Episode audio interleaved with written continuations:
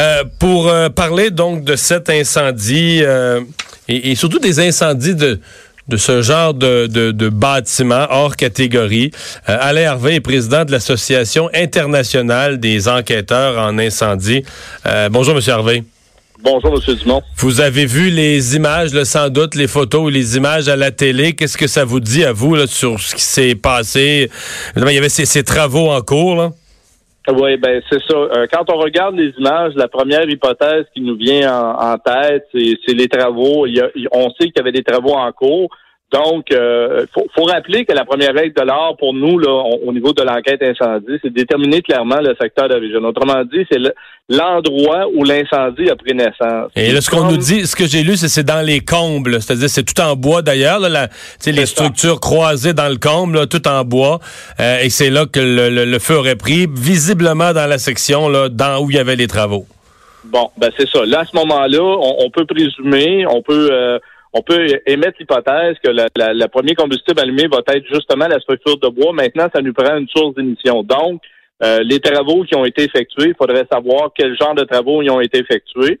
Puis à ce moment-là, euh, parce que nous, quand on travaille en enquête incendie, on appelle ça le point zéro. Lorsque l'incendie prend naissance, tout ce qui se produit après le point zéro, autrement dit la découverte de l'incendie, on le sait parce qu'il y a des témoins qui vont nous rapporter des faits. On va voir des photos, on va voir la propagation de l'incendie. Notre travail à nous est en amont. Autrement dit, c'est d'essayer de comprendre les circonstances qui ont amené la source d'émission à entrer en contact avec le premier combustible. Mais ça, c'est notre travail à nous autres. Mais c'est souvent le cas. C'est pas la première fois qu'on parle. Le bâtiment est exceptionnel, mais c'est pas la première fois qu'on voit ça, des hôtels, des bâtiments, lorsqu'on fait des travaux dans la toiture.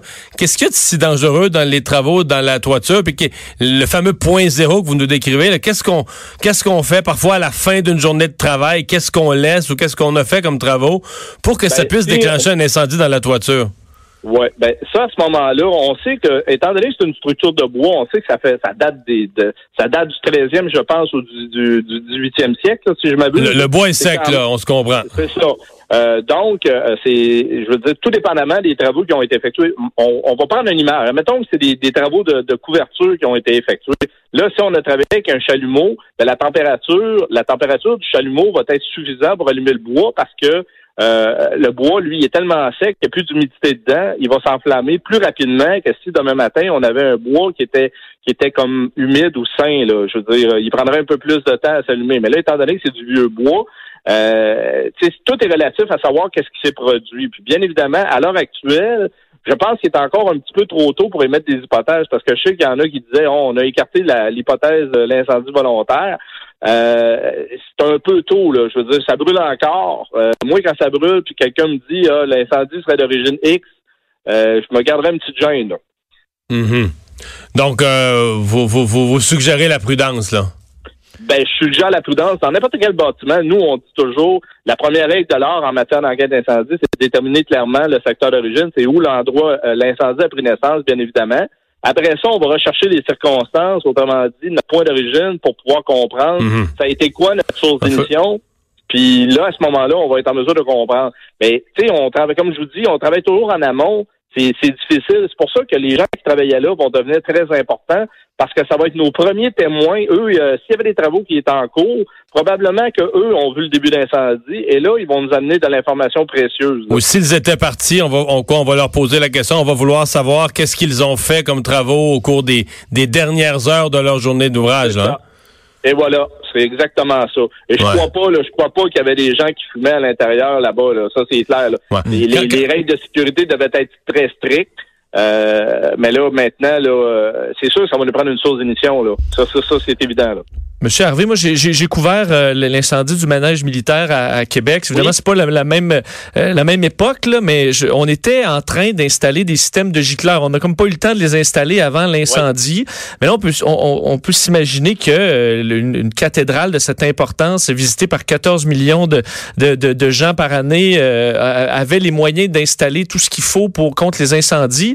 pourtant, ça semble avoir pris énormément d'ampleur rapidement.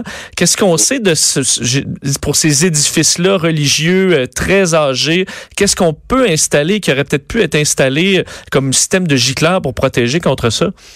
Ben, règle générale, les gicleurs sont toujours, sont mis vers le bas. Là. Je veux dire, on, c'est au cas où qu'on aurait un feu qui commencerait à monter. On n'a pas de gicleur nécessairement dans la toiture, euh, dans, le haut de la toiture. On va l'avoir au niveau de la toiture, au cas où qu'on aurait un feu dans le contenu de l'édifice.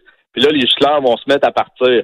Euh, dans le cas du manège militaire, à ma souvenance, je crois que c'était une lampe halogène qui avait été oubliée. Là. Oui. Euh, ça, c'est une lampe halogène, c'est 500 watts. Là, je veux dire, si tu l'oublies puis que moindrement c'est c'est à côté, euh, c'est à côté sur du combustible.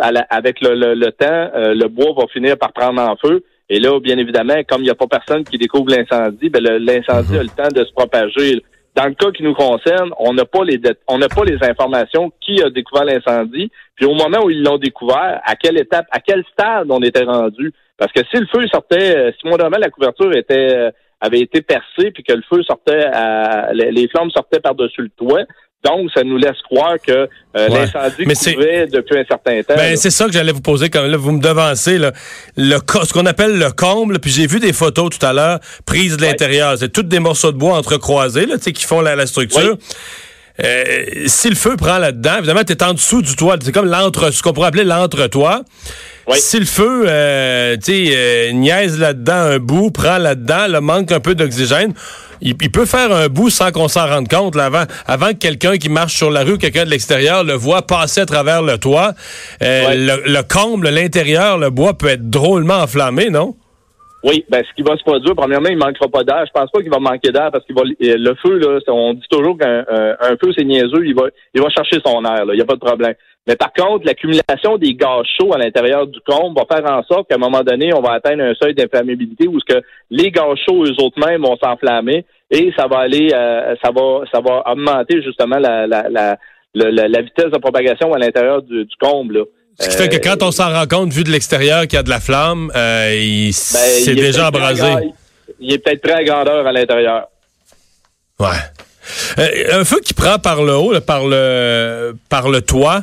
Euh, bon, on dit généralement le, le, feu a plus tendance à monter qu'à descendre. Quand il prend vers le toit, est-ce que est-ce que c'est quand même assez rapide qu'il peut descendre dans la structure puis aller euh, aller détruire le bâtiment lui-même? Oui, parce que justement, étant donné que c'est une vieille structure de bois, à ce moment-là, encore une fois, c'est tout dépendamment, ça faisait combien de temps que le feu couvait dans, dans le comble. S'il couvait depuis 30, 45 minutes, puis qu'à un moment donné, il y a des structures, il y a des parties de structures qui ont commencé à s'effondrer, aussitôt que ça s'effondre, c'est sûr que ça va repartir des foyers d'incendie ailleurs. Puis là, ça va prendre de l'ampleur. Une fois qu'il est ventilé, le feu, là, il va, il va avoir son air, là, là il va, il, va vraiment là, euh, progresser plus rapidement. Là. Hmm. Eh bien, eh, Monsieur Hervé, merci beaucoup. Très instructif de vous avoir entendu. Merci beaucoup, Monsieur Dumont. Au revoir.